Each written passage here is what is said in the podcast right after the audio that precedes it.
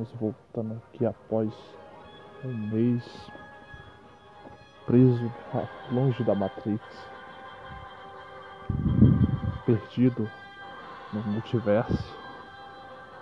Eu retorno agora com o nosso podcast, O Fugitivo da Matrix. Essa obra. Vamos seguir aqui com um episódio especial aqui que eu quero fazer. Mas antes vamos dar sequência aí, mandando um abraço para os meus ouvintes queridos que têm continuado comigo aí há 40 episódios. Estamos entrando no 41 agora. Infelizmente temos tido poucos episódios aí, mas esse ano meio apertado, mas vamos ver aí se as coisas melhoram. Essa questão de assiduidade de episódios. Mas vamos lá. Um abraço para Lil Johnson, para FX74, para Tion, meu camarada aí. Quero mais uma vez indicar o podcast parceiro aí, Mal Senso. Quero mandar um abraço para Big Bang, para Flip, para toda a gangue mana e o Sada Masoquista Hip Hop. Mandar um abraço para Leôncio, a Máquina da Loucura. Mandar um abraço para meus camaradas Jeff Strike, o, o Toguro, é, Carcamano da Yakuza. Mandar um abraço para Magneto, o monstro amarelo, que está aí viajando por galáxias distantes. Um abraço também para Diogon, o banhista do Rio Ganges. E para alguns ouvintes novos aí que se juntaram a esse fã clube esses ouvintes da minha dessa saga interestelar, interdimensional. Um abraço aí para a Pedrita e para Rai, a Rai Magneta, Rai Magnética da família Magneto.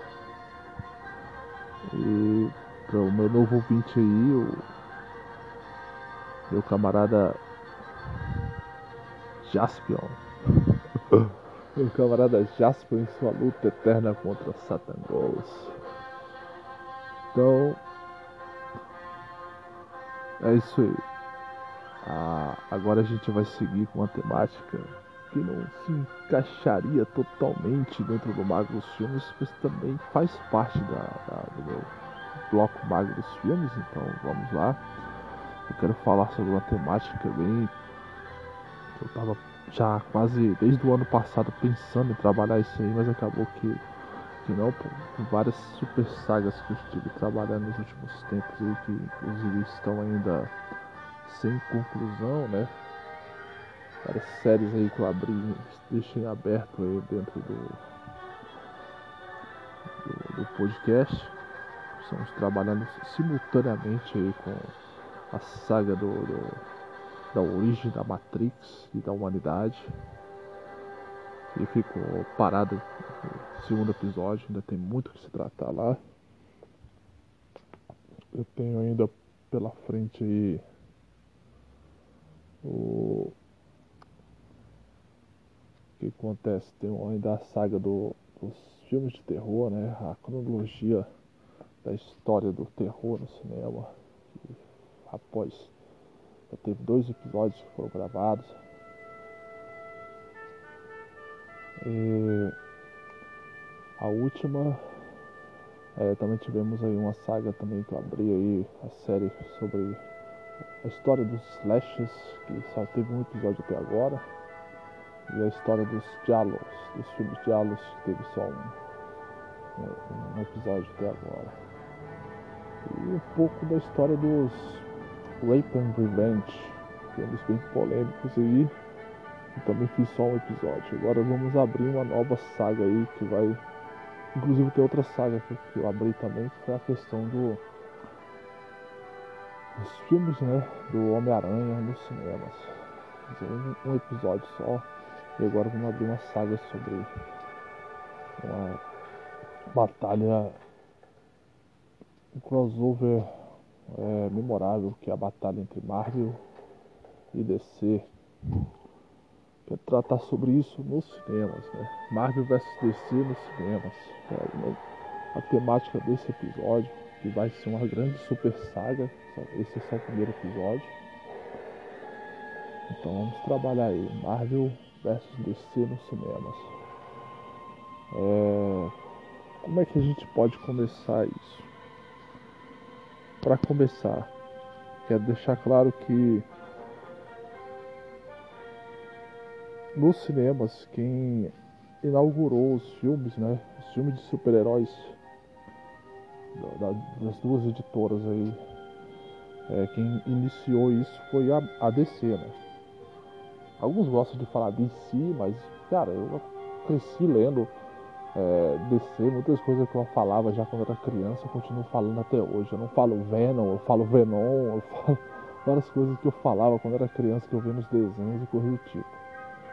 Ficou meio que no meu subconsciente e não tem nenhum nerd daqueles bobão que quer que se fala tudo em inglês, quando não tem precisão de se falar, cara.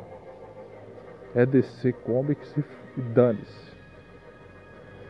Então assim que inaugurou DC, os filmes de super-heróis das duas editoras foi a DC Comics, inclusive o Superman, né? Superman 1951. Um filme que eu não assisti. Então esses dois filmes que eu vou falar, inaugurais aí do, da história dos, dos duas é, editoras nos cinemas. Esse, esse uh, confronto né, cósmico entre DC e Marvel quem inaugurou foi a DC, mas foi com dois filmes bem. que muitos nem nunca assistiram. É só aqueles nerds mesmo, bem. É, fanáticos mesmo, porque são filmes, pelo que muitos falam, pelo que eu já vi críticas, são bem fracos em termos de qualidade e que não, não vão ser o início dessa saga, vão ser só uma espécie de Aquecimento. Então, o primeiro grande, o primeiro filme das duas editoras aí foi Superman e os homens. Cara, é é porque não tem tradução desse filme, só aparece o nome dele em inglês, cara. Os Homens Topeira. Isso, é uma tradução livre, porque não é bem totalmente o que está escrito. É, o nome original do filme é Superman and the Mole Man, 1951 um filme que mostra a história de uma perfuração no poço de petróleo mais fundo do mundo e aí uma pequena cidade acidentalmente atinge o lar subterrâneo de uma raça de, de pequenas pessoas que começam a subir a superfície durante a noite. E essas criaturas seriam os homens topeira e o Superman tem que é, intervir nessa situação. E é isso. Não vou falar muito sobre o filme porque eu não assisti nem tenho tanto ânimo para assistir esse, esse filme. Quem sabe um dia, não vou também descartar que eu nunca assistirei esse filme, mas é um filme que está muito longe de ser uma prioridade de eu ver. Muitos críticos aí, canais que eu sigo falam que é um filme bem fraco. E depois do Superman e os Homens Topeira 1951 tivemos um filme do Batman de 1966. Um, como é que se fala? É um longa-metragem, né? Já, já existia a série dos anos 60 do Adam West, o Superman barrigudinho, muito galhofa, cheio de palhaçada, bem que modelou né, o, a imaginário, o imaginário do, Batman durante muitos anos, durante toda a década de 60, 70, se via o Batman e o Robin como um casalzinho, ou então um, um, um gorducho e seu jovem amigo mancebo, e aquela, aquelas coisas, aquelas comédias extremamente pastelão totalmente fora de seriedade. Então esses dois primeiros filmes são filmes que não são bem, bem filmes sérios, cara. São mais aquela coisa mesmo dentro da pegada de filmes trash, meio da época. Então assim. É, já existia série, a série fazia bastante sucesso, né? Do Batman Robin. E eles resolveram trabalhar um, filme, um longa-metragem com uma história que o, todos os grandes vilões se juntavam, né? Coringa, Pinguim, Charada, Mulher Gato, para fazer um plano para matar o Batman Robin. E é isso, cara. É muito tosco essa série. Agora a gente já pode, depois dessa é, espécie de. Como é que eu posso dizer? aquecimento iniciar realmente o, o confronto dos dois das duas editoras no cinema de uma vez por todas. A gente pode entrar já numa batalha mais séria, o início mesmo dessa, dessa, dessa disputa, né? Então vamos vamos ver aí como é que iniciou-se isso aí. A gente inicia com em 1977, toda essa epopeia. Em 1977, nós teríamos um longa-metragem que. Como é que eu posso explicar? Para muitos não é considerado um filme mas eu considero o filme porque foi apresentado para mim quando era criança como um filme na época. É, na realidade era fazia parte de uma de uma série de televisão dos anos 70 do incrível Hulk que abre a, a disputa real mesmo entre as duas editoras e essa essa série ela teve um episódio duplo, um episódio piloto duplo que era contava o início da história, né? E o que que acontece? Iniciava-se, né? Dessa maneira a série com esses dois esses dois episódios que eram episódios piloto que era uma história praticamente única, né? Como se fosse quase um longa-metragem, como parte 1 e parte 2, episódio piloto. Como Lost veio fazer depois, já nos anos 2000, uma coisa parecida. E como era uma única história, essa, esse episódio piloto, é, acabou virando um filme para TV, de certo modo. Acabou se tornando um filme para TV. E no SBT o, o, Silvio Santos acabou passando esse filme, esse, esse, episódio piloto como um filme, né? Ali durante toda a década de 80. Justamente quando o, o SBT comprou a série também para exibir.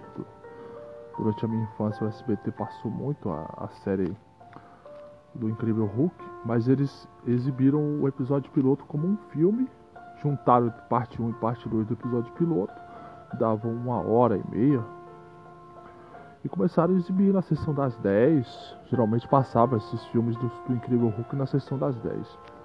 Então eu contabilizo como o, o primeiro round, é, essa, o primeiro filme sério assim, de super-herói da, das duas editoras como sendo o Incrível Hulk de 1977, que abriria essa série de TV que foi muito popular nos anos 70, a primeira série séria, assim, de certo modo, de super-heróis feita até então. Que o Batman e Robin era uma galhofa totalmente grande. Filme, essa série do Incrível Hulk era bem dramática, contava muito bem, mostrava de uma maneira bacana essa dualidade, essa maldição que foi na vida do, do, do do Bruce Banner, que na realidade na série eles resolveram mudar o nome do, do Banner para David Banner. Né? Eles não gostavam de chamar de Bruce Banner porque, segundo os diretores, os produtores falaram que diziam que Bruce parecia nome de homossexual e aí eles queriam que fosse um nome mais másculo pro personagem. Eu não vejo nada a ver com isso, né? Tem um, mas assim é é o que o o, o produtor lá chegou a falar na época, né? Que dizia que queria queria tratar o a questão aí queria mudar o, o nome do do personagem principal da série para para David Banner dizer que era o nome mais másculo para o, o, o protagonista da série causaria talvez mais empatia, né? Não sei, não entendi, muito a, a lombra do, desse produtor, mas foi assim que foi apresentada a série. E aí o que acontece? A, a série era bem dramática, ela, mesmo tendo algumas coisas bem galhofa, mas pra época eram efeitos que a gente aceitava, entendeu? Mas que fosse uma coisa bem tosca muitas vezes. E contava, né? Essa dualidade, esse sofrimento enorme do Dr. David Banner com essa criatura que vinha à tona quando ele se estressava, vinha, acabava ficando nervoso, passando por algum, alguma dor ou algo, essa criatura tomava conta do, do corpo dele e destruía tudo, né? E ele vivia essa vida de andarilho, fugindo de, de tudo e de todos para tentar se curar dessa, dessa maldição. É assim que a, a série é, se passava com essas aventuras. Cada episódio o David Banner ia para uma cidade diferente, ajudava alguma pessoa, se transformava no Hulk e tinha que fugir daquele lugar. Era, era sempre assim. E nesse episódio piloto, eles contam a origem, né? Eles resolveram contar a origem de tudo isso, contando como que o Dr. David Banner vivido pelo ator Bill Bixby. Ele era um ator muito bom, esse cara. Ele já faleceu. E contava como que o, o, o doutor David Banner é, tinha acabado se tornando Hulk. E aí o que acontece? Eles contam ali nessa história que uma história bem no início, assim, que o Dr. Banner perdeu a, a esposa dele num acidente de carro. Ele lá capotou e foi lançado para fora do carro e tentou salvar a mulher dele que estava dentro do carro, tentando virar o carro, né, descapotar ele para ela sair. Que ela não tinha como sair da posição que estava e aí o carro começou a pegar fogo e explodiu. Ele não conseguiu salvar a esposa dele, ele começou a ficar depois um bom tempo, é, como é que eu posso dizer, obcecado com histórias, relatos de pessoas que em, em situações de grande tensão e estresse e, situações de perigo adquirir uma força sobre-humana para salvar entes queridos ou até salvar suas próprias vidas. E ele começa a fazer vários, vários experimentos, pesquisas em cima desses casos. Né? E vai começar a entrevistar e recolher sangue de várias pessoas que passaram por situações que acabaram salvando um filho, descapotando um carro, ou tirando uma tora de uma árvore muito grande de cima de alguém no momento que adquiriu uma força é, durante aquele momento ali de adrenalina forte. E ele sente uma culpa muito grande por, por ele não ter conseguido salvar a esposa dele como essas pessoas acabaram conseguindo salvar seus entes queridos. Ele começa a pesquisar isso freneticamente, aí ele chega a um, chega um, um, um resultado que tem uma grande quantidade de radiação gama é, em comum com essas pessoas, né? E aí ele resolve fazer umas experiências muito loucas com ele mesmo numa madrugada. E aí ele vai lá no, numa máquina de raio-x muito grande, cabulosa, e começa a injetar uma quantidade de radiação gama nele. Só que aí, pelo que é engraçado nesse filme, que o cara meio deu uma manutenção nesse mesmo dia na máquina e ele mexeu no, no botãozinho que mostrava a medição do, da quantidade de raios gama e aí estava alterado. E aí no outro dia a, a, mulher que é uma espécie de amiga do David Banner aí, que tem uma paixão por ele, ela fala, ué, você fez esse teste, sei o que? Aí ele fala, fiz, só, eu só coloquei tanto de, de radiação gama. Aí a mulher, não, o cara deu uma alterada na manutenção e você colocou uma, é, o nível quase que total de radiação gama. Aí ele, caramba. Aí é massa que depois ele vai sair né, na chuva um dia é, pra,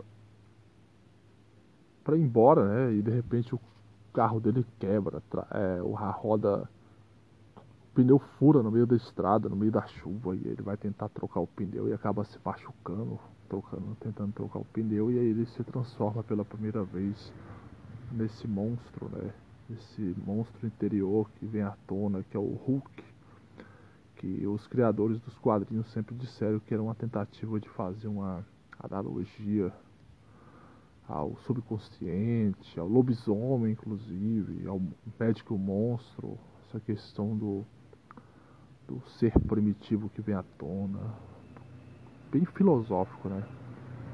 E uma parada de psicologia forte. E aí ele começa, durante esse filme, ele tem umas duas ou três transformações por aí. E ele acaba mostrando que ele se cura de referimentos à bala, tem uma força sobre-humana. E é engraçado que é, quando o, o, ator, né, o Bill Bixby, o David Banner, na série, se transforma no Hulk, aí o que acontece? O, ele é substituído por outro ator, um cara fortão da época, um alterofilista da época, que era o, o Lou Ferrino, que tinha feito vários filmes nessa década de 80 e 70 como Simbal, Marujo e outros filmes do tipo. Um cara bastante forte da época. E ele, esse cara era pintado de uma tinta verde, botava uma peruca extremamente ridícula né? e uma calça corsário roxa que ele sempre usava, meio rasgada na parte das, das pernas. Engraçado que o David Banner podia estar vestido com qualquer tipo de calça, uma calça social preta, uma calça jeans. Geralmente sempre ele estava com uma calça boca de sino, porque era roupa da, da moda da época, né? E não importava com que tipo de calça ele tivesse vestido, cara. Na hora que ele se transformava no Hulk Luferino, ele tava sempre com a mesma calça, velho. Era engraçado isso, bicho. E o filme tem essa parada galhofa meio tosca, mas o filme tem uma trilha sonora muito boa, dramática ali, mostrando-se o drama do, do David Banner para tentar se curar desse, dessa, dessa maldição. Infelizmente ele vem à tona esse monstro e ele acaba fazendo coisas que ele não controla, inclusive dessa, uma dessas situações no final do, do, do filme, né, desse filme para TV, que é o, o episódio piloto 1 e 2 duplos colados, né? Ele acaba cometendo uma, um acidente muito grande lá e causando um, uma morte, né? De, de um, uma pessoa. Não vou revelar para não dar spoiler. Talvez alguém queira assistir esse filme. Tem ele, se eu não me engano, no YouTube. Eu já assisti umas, muitas vezes esse filme. Era um filme também da minha infância que eu assistia muito. Então é isso, o Incrível Hulk, 1977, episódio piloto da grande série que teve cinco temporadas, finalizou os anos 70 e entrou os anos 80. O SBT passava essa série quando era criança, bastante. Tem ótimos episódios, uns episódios bestos, outros legais. E falar um pouco sobre os atores aqui, né? Só para não ficar vazio. São os principais. Vamos falar do Bill Bixby, que faz o David Banner. Bill Bixby, terceiro o nome dele. Wilfred Bailey. Wilfred Bale Everett Bill Bixby terceiro. Olha o nome do cara, nome de príncipe da realeza quase. Nasceu em 22 de janeiro de 1934 em São Francisco, Califórnia. faleceu 21 de novembro de 93. Isso tem muito tempo que ele faleceu. Eu achava que tinha menos tempo. Century City, Califórnia. E ele era um cara baixinho para um padrão assim de homem é, americano. Ele tinha só 1,75m.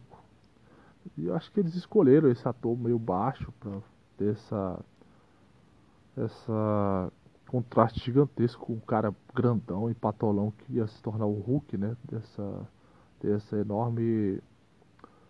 Como é que fala? Diferença, né? E vamos ver o que, que o Bill Bixby fez na carreira dele fora o Incrível Hulk. Só pra gente ter uma ideia de como é que foi a carreira desse grande ator. Eu gostava dele, era, ele atuou muito bem como o David Banner.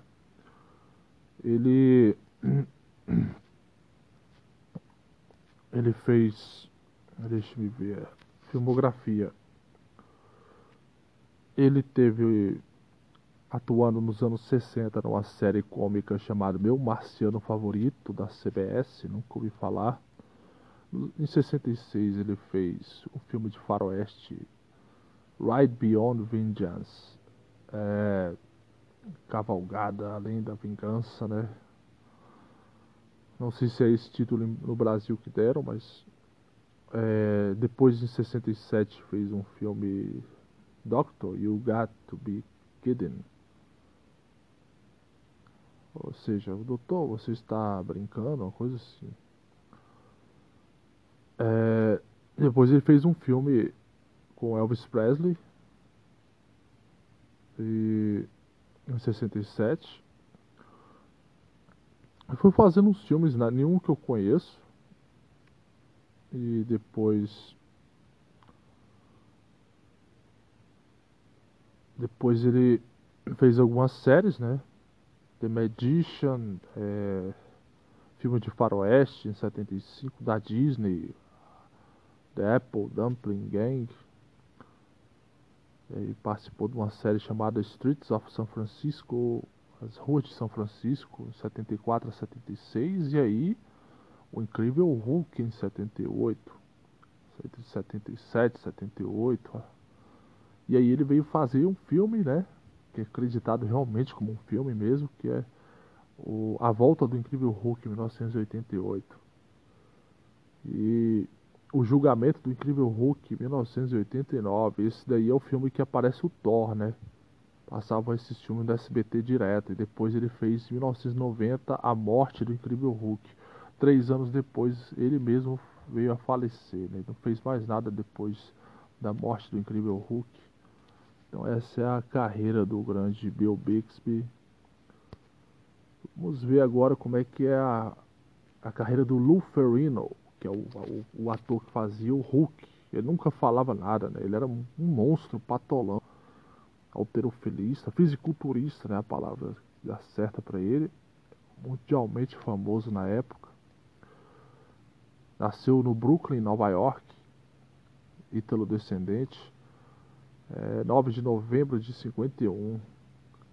Cara, tem 70 anos hoje em dia, graças a Deus ainda está vivo, 1,96 de altura.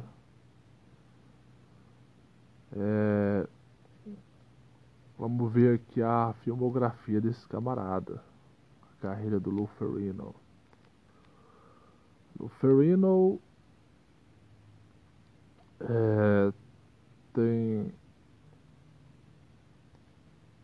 Vamos ver o que, que ele fez. Tirando a carreira de fisiculturista, né? Em 77 ele fez Pumping Iron. Eu não conheço esse filme. Depois de 77 a 82 ele viveu o Incrível Hulk na série. E depois de 1980 Mr. Rogers Neighborhood, a vizinhança do Mr. do Sr. Rogers. Em 1983 ele fez algum, algum daqueles filmes italianos muito loucos que tinham épicos lá, que faziam muito, só que esse de 83, né? Os Sete Magníficos Gladiadores. É... Eu acho que esse era um filme americano. Esses filmes italianos que eu estou falando, eles eram mais dos anos 60. Depois ele fez um, um, dos papéis que eu lembro que eu via muito esse filme quando era criança, que era o Hércules, de 1983, uma produção italiana. Que é um filme bem tosco, ele faz o papel do Hércules. É, daí pra frente, As Aventuras de Hércules, 1985, O Retorno, A Volta do Incrível Hulk, em 88, Simba e os Sete Mares, 1989 eu achava que ele fez Simba antes do Incrível Hulk, mas não, ele fez depois. Aí depois veio o julgamento do Incrível Hulk em 89. É, 90 ele fez A Morte do Incrível Hulk. E alguns filmes aí. O Incrível Hulk, série animada, ele dublou o próprio Hulk. Em 96. O Rei do Queens. 2000 a 2007, uma série depois Hulk, de 2003, ele faz uma, uma aparição no filme como chefe de segurança. Uma série My Wife and Kids, ele aparece no episódio.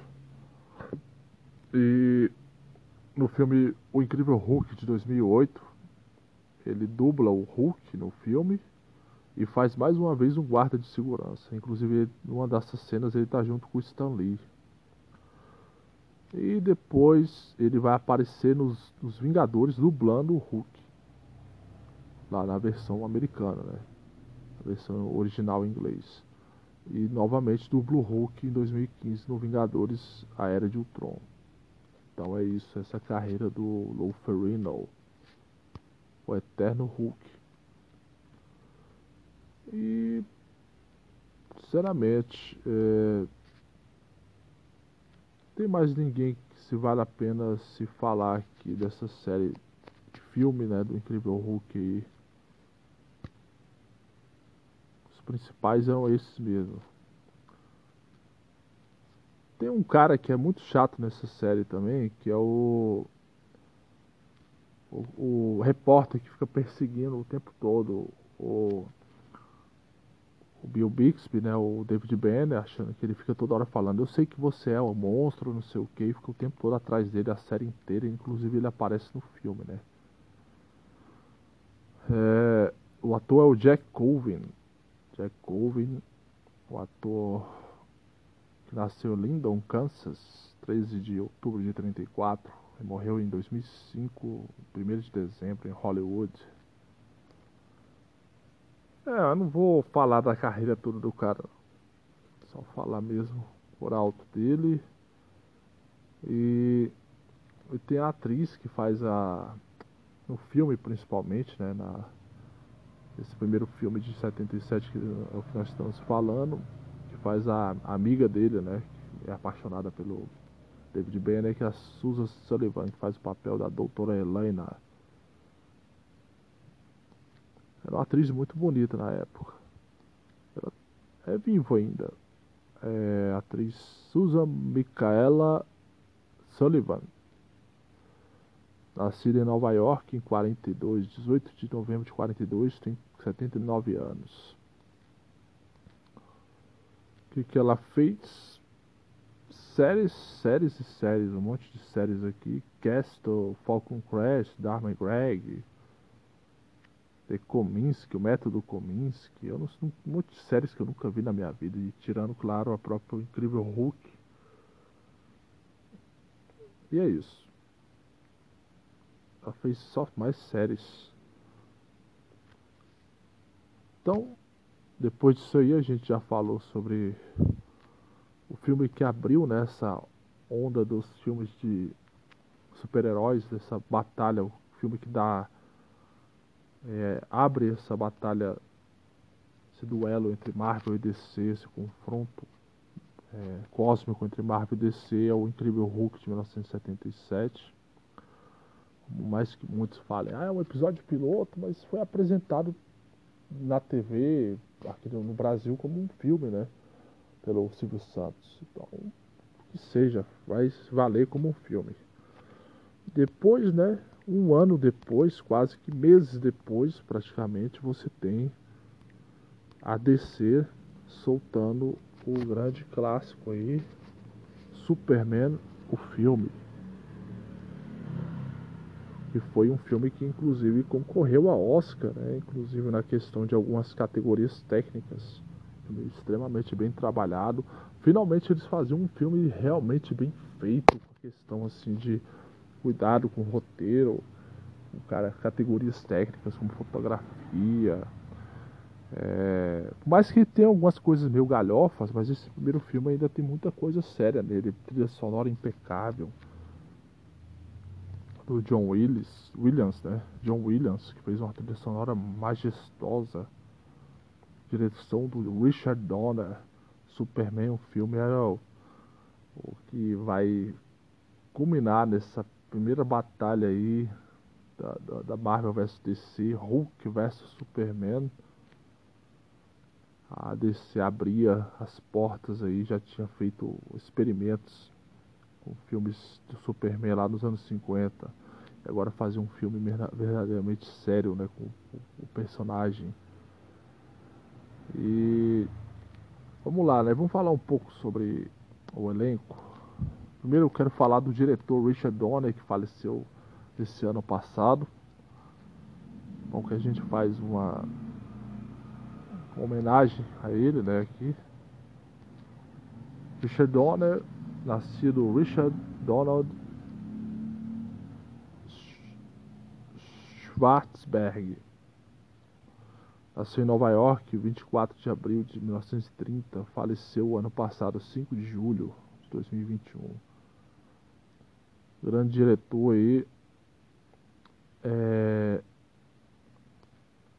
que fez. Ele tinha uma mão de ouro, que ele participava de projetos de vários tipos de como é que se fala,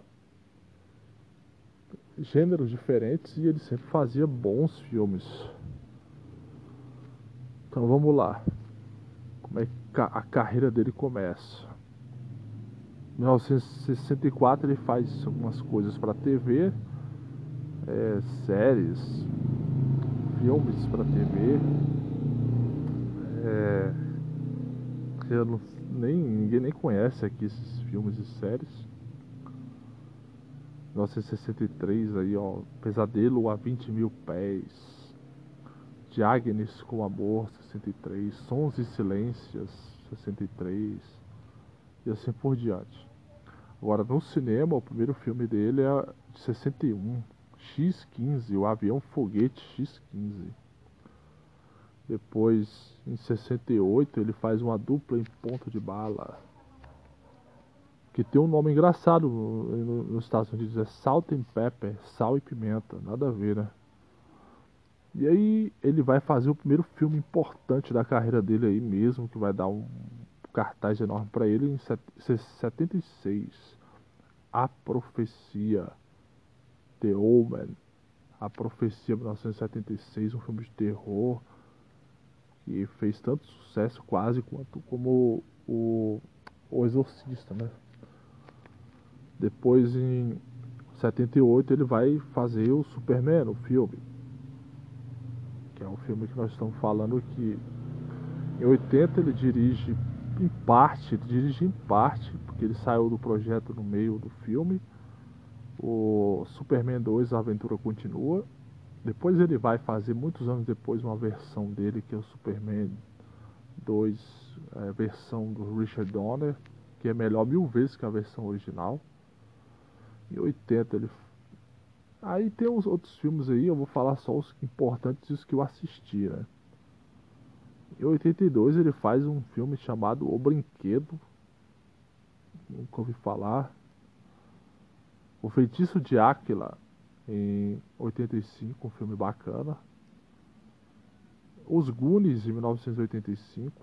O cara tinha mão de ouro, ele trabalhava em filme infantil, filme de comédia, filme de terror, como A Profecia filmes de é, Sessão da Tarde como o Feitiço de Áquila e super-herói inclusive. E aí em 87 ele vai fazer Máquina Mortífera, que é o, considerado um dos pais do filme de ação, né? Os primeiros grandes filmes de ação aí. Depois em 88 ele faz Os Fantasmas Contra-Atacam. Não lembro desse, desse filme.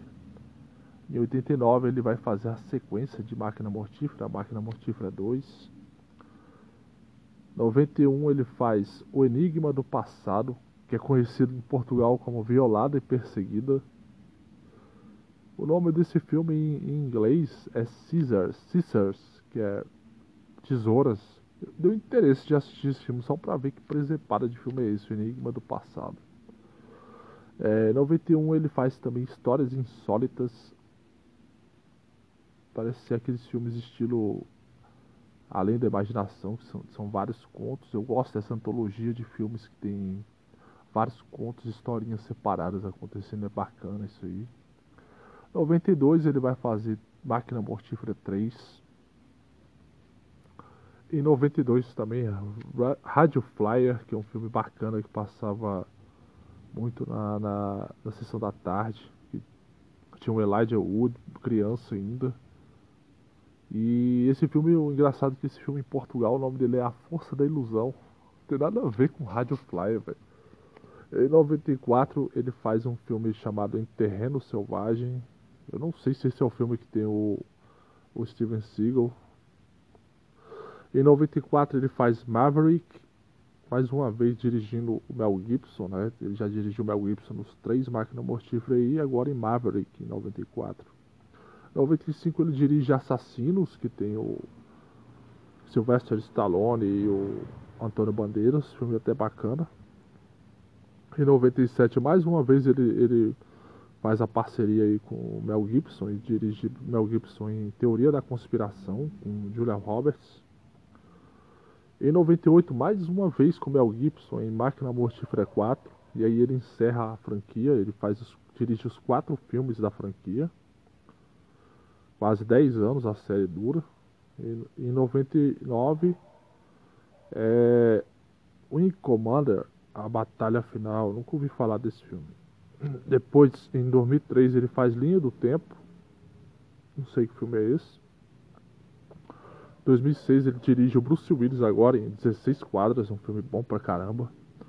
Em 2006 ele relança né, a versão do, do corta, o corte do, do, do Richard Donner, né, a versão do Richard Donner Superman 2 de Richard Donner, que é muito melhor, gigantescamente melhor que a versão original de 80. Eles tiraram algumas tosqueiragens que tinha no filme de 80, tira, cortaram muita coisa besta que tinha no filme e colocaram algumas remendos muito melhores que o o Richard Donner tinha feito na época, mas o, os produtores acabaram tirando. E em 2009 ele, ele fez X-Men Origins Wolverine. Eu nem sabia que ele tinha dirigido X-Men Origins Wolverine, velho. Caramba. Sabia que ele tinha que ter algum tiro no pé na carreira dele. E o último filme dele é de 2009, é Força G. Acho que é um filme infantil, nem sei. Então essa é a grande carreira do, do Richard Donner, que é um dos maiores diretores da história do cinema.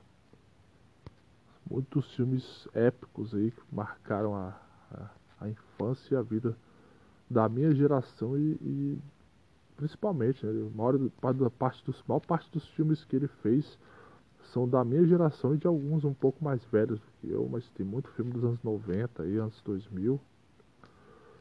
Richard Donner, diretor aí, homenagem para ele aí com essa baita filmografia.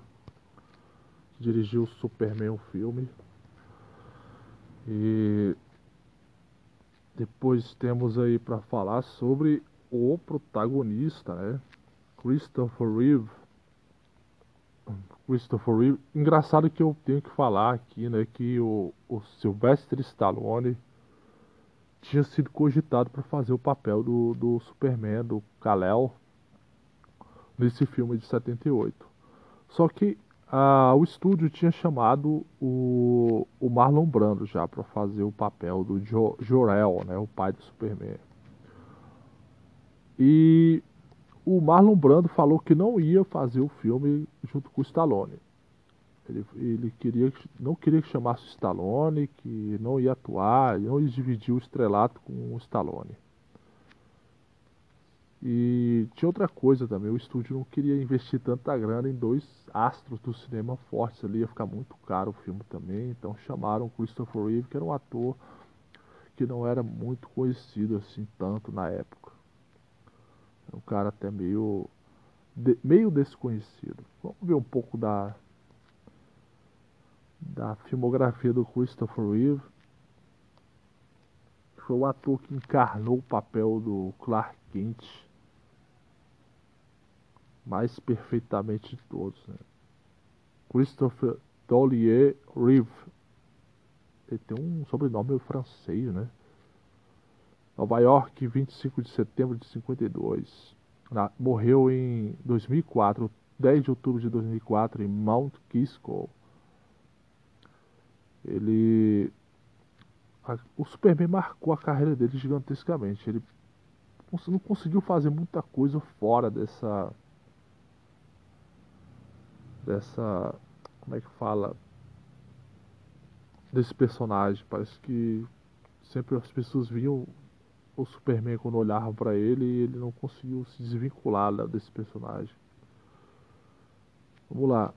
A carreira dele começa em 78 com SOS Submarino Nuclear. Nunca ouvi falar desse filme. Ou seja, a carreira dele começou no ano que ele interpretou o Superman.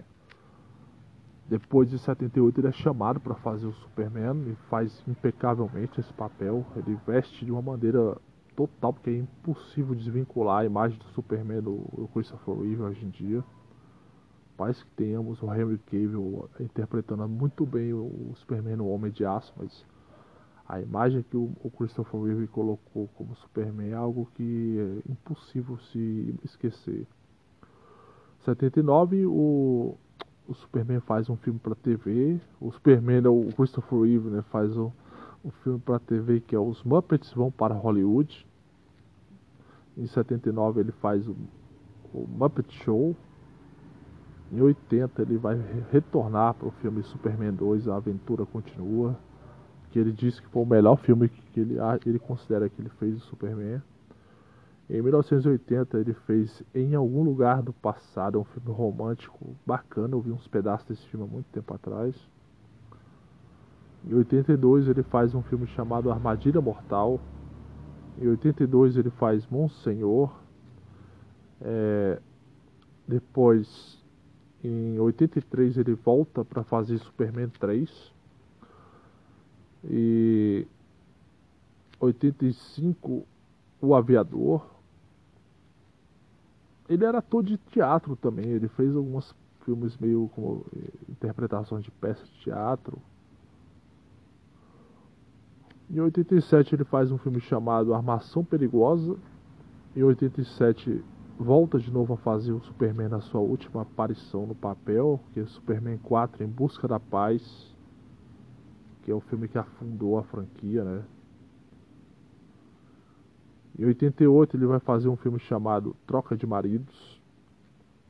Em 88 o filme para TV Fugindo do Inferno 2, a verdadeira história em 1990, Guerra de Paixões, O A Rosa e o Chacal, outro filme para TV. Daí pra frente, depois de Superman, ele não conseguiu fazer filmes tão importantes, papéis assim tão destacados dentro da do cinema. Fez mais filmes para TV. É, 91, Busca Desesperada, outro filme para TV. Perseguidos pela Morte, 1991, mais um filme para TV. Aí ele faz em 92 um filme chamado Impróprio para Menores. E mais outro filme para TV que é Segredos Mortais em 92. Outro filme para TV em 92 que é Pesadelo do Passado. E em 93 ele faz um filme finalmente, um, filme de, é, de, digamos assim, é uma certa é, importância, né? Que é o Vestígios do Dia, que tem inclusive o Anthony Hopkins. É um filme romântico, né? E aí, em 94, Apenas Bons Amigos. E em 95 ele faz A Cidade dos Amaldiçoados.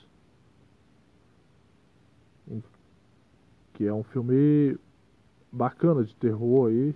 Acho que é do, do John Carpenter esse filme. Em 95 ele faz Sem Suspeita. E o Black Fox, a Raposa Negra, um filme para TV. E Raposa Negra Torturado pelo Ódio, outro filme para TV. E Raposa Negra 2, O Preço da Paz. Caramba, ele fez muito Raposa Negra, cara. E o, o triste, uma curiosidade meio triste aqui, que em 95, né, em 27 de maio de 95, o Christopher Reeve estava praticando uma hipismo, né, participando de uma competição equestre. E aí ele sofreu um acidente, de, é, que caiu do cavalo e acabou ficando tetraplégico. E aí passou a usar a cadeira de rodas e um ventilador portátil para respirar.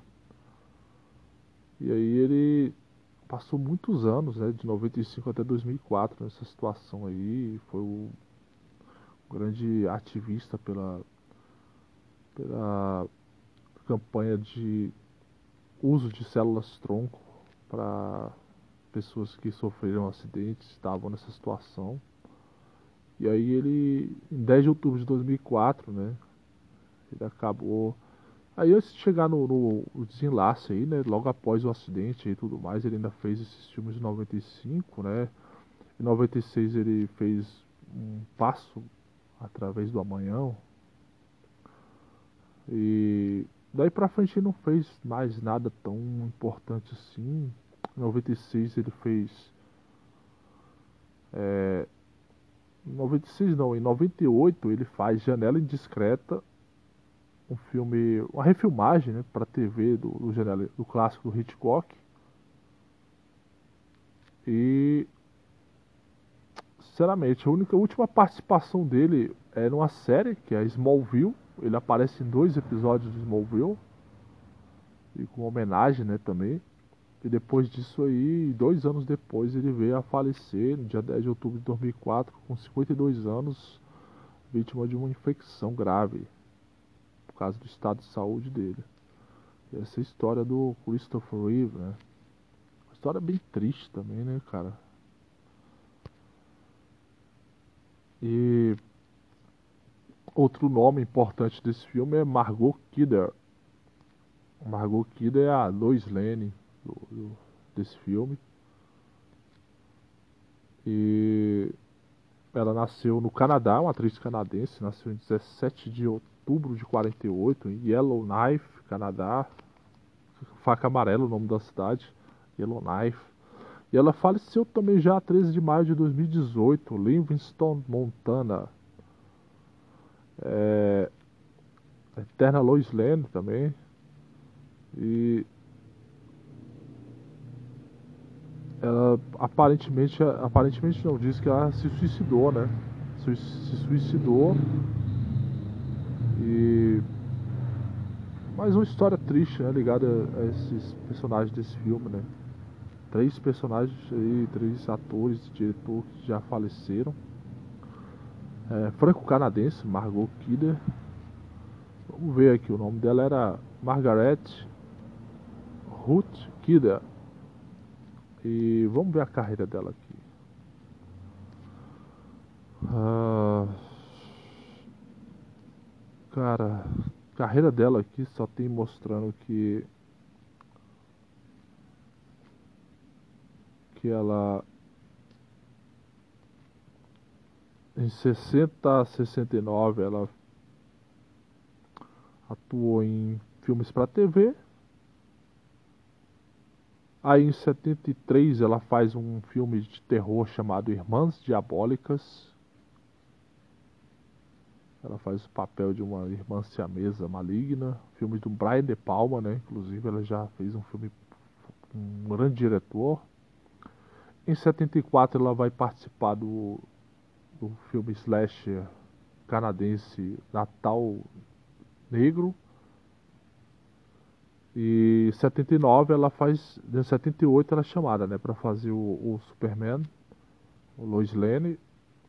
E em 79 ela faz MTV, terror em MTV. Ela fez alguns filmes de terror aí, né? E aí em 80 ela faz Superman 2. Depois em 83 ela volta com Superman 3 e em 84 ela faz Superman 4 em busca da paz. 84 não, 87. E aí, em 1990, ela sofreu um acidente de carro e ficou dois anos sem trabalhar. depois começou em 96 a passar por problemas psiquiátricos, foi diagnosticada como maníaca depressiva. Em 98 fez o filme Palhaço Assassino. Eu assisti esse filme, é um filme bem estranhinho assim. E depois ela faz Halloween 2 de 2009. Eu nem lembro que ela estava no Halloween 2. Nem lembrava. Do Rob Zombie. Ela faz a, o papel da psicóloga da Laurie Strode. Caramba. E ela vai aparecer um pouquinho em Smallville, na quarta temporada em 2004. Ou seja, ela volta a contracenar com Christopher Reeve, na última atuação do Christopher Reeve. E é isso. E depois disso aí ela sumiu. E aí veio a se suicidar 13 de maio de 2018. É. Para não ficar sem falar mais de alguns nomes importantes de, desse desse filme, é cheio de grandes estrelas, né? Isso que é interessante, porque, pô, ser um filme de super-herói, que era, era uma, algo que era tratado nos anos 70, 80, não é que nem hoje, que é visto, se investe dinheiro pra caramba dos estúdios em filmes de super-heróis, coisa do tipo. Na época era um tipo de filme tratado como se fosse ficção científica, filme trash, que era filme B, entendeu? Os estúdios não investiam muita grana nesse tipo de filme. Superman, o filme de 78 ele é praticamente uma uma exceção enorme a essa regra, porque o Incrível Hulk era um filme para TV, né? E o Superman já veio um ano depois, ou quase coisa de meses depois, ser um filme com grande elenco, grande diretor. O, tirando o Christopher Reeve, que era um ator iniciante na época, mas Margot Kidder já tinha feito alguns filmes de terror na época. É, e o, os maiores nomes aí aqui, Richard Donner era um, um diretor que vinha de A Profecia. E aí a gente vai ter aí o, o, o restante do elenco aí, outros grandes nomes, né? Que é o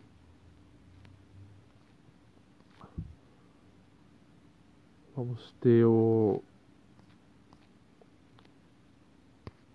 Caramba, estou caçando aqui, mas.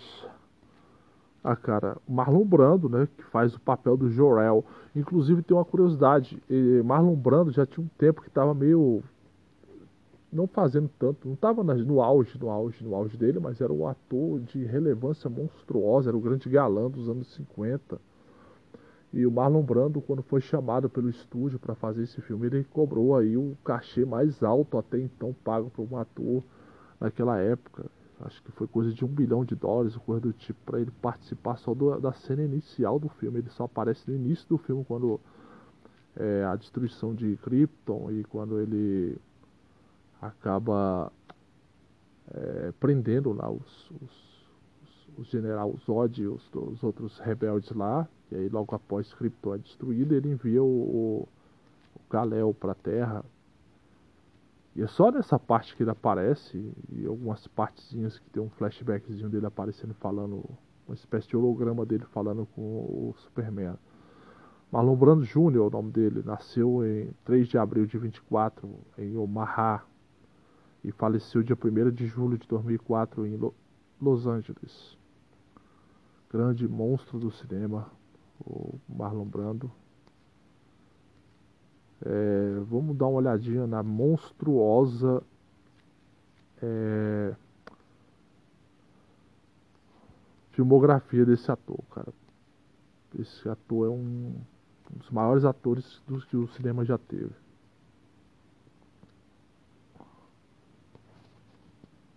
Vamos lá.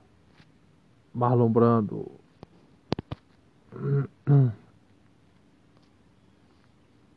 o Marlon Brando, ele. Ah, eu já. Vamos fazer o seguinte, eu não vou. O episódio já está quase no final, vamos encerrar aqui, então. A disputa ficou assim, né? No início dessa. desse. Começa assim, Superman e Hulk, né? E a gente segue no próximo episódio dessa